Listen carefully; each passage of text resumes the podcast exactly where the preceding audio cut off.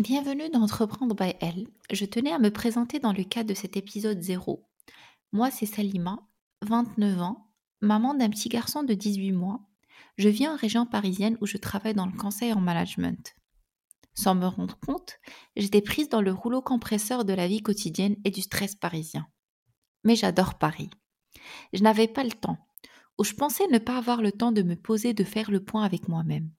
Les journées se répétaient, mon seul échappatoire, c'était quand j'avais l'occasion de m'évader dans le cadre d'un voyage ou tout simplement devant un film ou une série.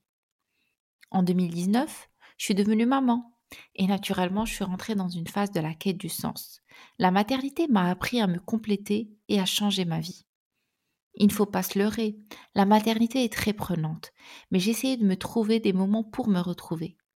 J'ai commencé à puiser mon énergie dans le sport et j'ai commencé à apprendre une nouvelle langue, mais ça ne me suffisait plus. Je voulais aller encore plus loin. Pour l'anecdote, j'écoute des podcasts que depuis septembre 2020. Au début, c'était un bon moyen de me divertir tout en écoutant un contenu utile, pendant mes courses, en salle d'attente, lors de mes trajets en métro, mais avec le temps, il s'est avéré que non. Quand j'écoute des histoires tout aussi enrichissantes, inspirantes, parfois poignante, je visualisais le récit sans avoir besoin des artifices de la vidéo et c'est devenu ma nouvelle passion. Depuis ce moment, je suis convaincue de la force de la voix et de l'impact du podcast sur mes pensées.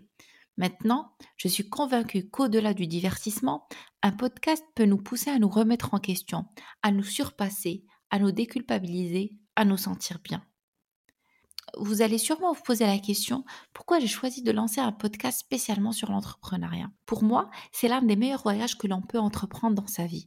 Les différents entrepreneurs comparent souvent cette aventure à des montagnes russes, à l'adrénaline des loopings. Mais c'est surtout un voyage de découverte personnelle et aussi une aventure humaine.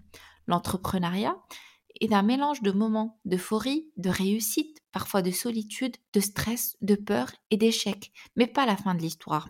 Que ça fonctionne ou non, au-delà de l'aspect financier, on en sort toujours gagnant et inévitablement avec des leçons à tirer. Le mindset et la motivation que j'ai réussi à emmagasiner grâce au podcast m'a donné envie, à mon tour, de le véhiculer et de le transmettre à d'autres personnes.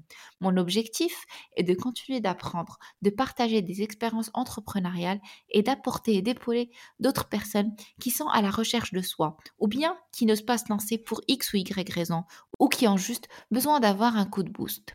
Après de longues années d'incertitude, de procrastination, aujourd'hui je suis déterminée et je me le proclame tous les jours. Si elles ont réussi, pourquoi pas moi?